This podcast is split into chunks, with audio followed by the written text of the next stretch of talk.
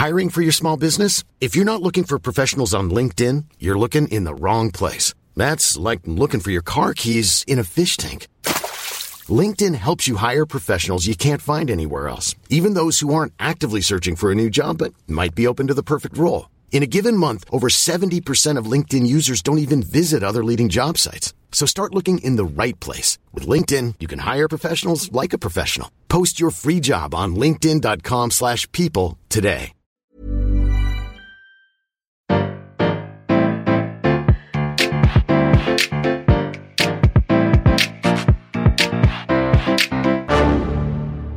Bonjour, vous avez choisi la réponse D. Mais d'abord, écoutez la question. Aujourd'hui, sur la thématique ciné, la question s'adresse au meilleur de tous les dresseurs.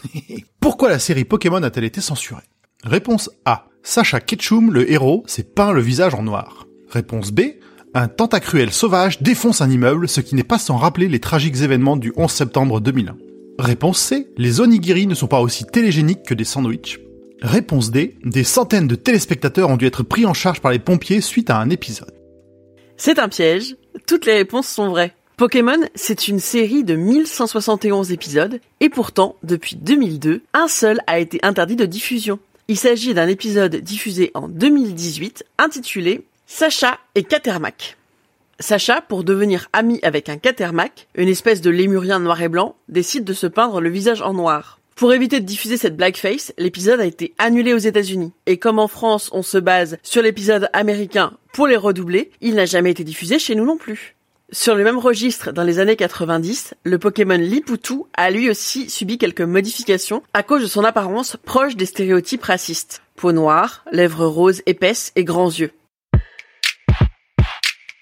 L'épisode 19 a bien été diffusé aux USA, mais il a fini par être déprogrammé, car on y voit un tentacruel géant s'attaquer à la ville de Porta Vista pour montrer que c'est pas très tentacool de détruire des récifs coralliens. Pour ceux qui n'ont vu que le générique, c'est le moment où une méduse géante détruit un immeuble. Après les événements du 11 septembre 2001, l'épisode a été supprimé du catalogue américain. Il a même été interdit à nouveau en 2005 suite à l'ouragan Katrina, car on y voit la ville submergée suite au conflit Pokémon humain. Deux autres épisodes ont été déprogrammés au Japon pour leurs évocations trop douloureuses de l'actualité, l'un en lien avec l'épidémie de SRAS, l'autre suite à l'accident nucléaire de Fukushima. Au rang des censures plus légères, les onigiri ont dû subir le filtre de l'adaptation culturelle. Ces boules de riz fourrées en forme de triangle qui sont un encas de choix au Japon ont toutes été remplacées par des sandwichs et des burgers. De nombreux autres épisodes ont été modifiés pour des raisons très variées, la poitrine artificielle de James lors d'un concours de beauté, un zoom très inapproprié sur la poitrine d'Ondine qui n'est qu'une enfant de 12 ans, un vieillard qui met en joue des enfants, ou encore une moustache portée par Miaus qui rappelle un peu trop celle d'un ancien dictateur nazi.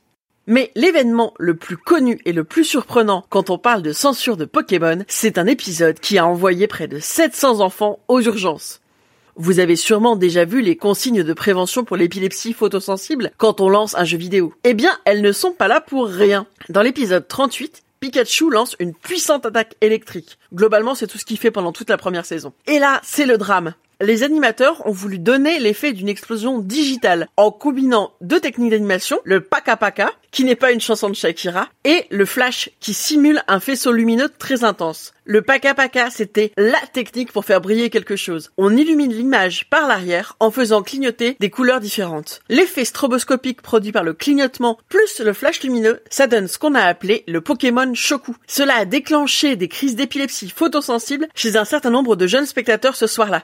Imaginez la panique. 700 enfants qui ont convulsé, développé une cécité soudaine et qui se sont évanouis en regardant un dessin animé.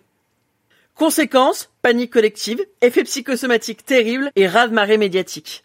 Après cette première diffusion dont tout le monde se souviendra, cet épisode n'a plus jamais été vu. Même l'extrait monté aux informations a fini par être censuré car elle provoquait un effet nocebo incroyable.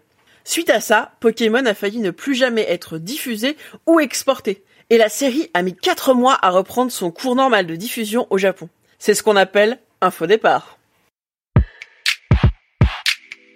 Bravo, c'était la bonne réponse. Pour aller plus loin sur ce sujet, retrouvez les sources en description. La réponse D est un podcast du label Podcut. Vous pouvez nous soutenir via Patreon ou échanger directement avec les membres du label sur Discord. Toutes les informations sont à retrouver dans les détails de l'épisode.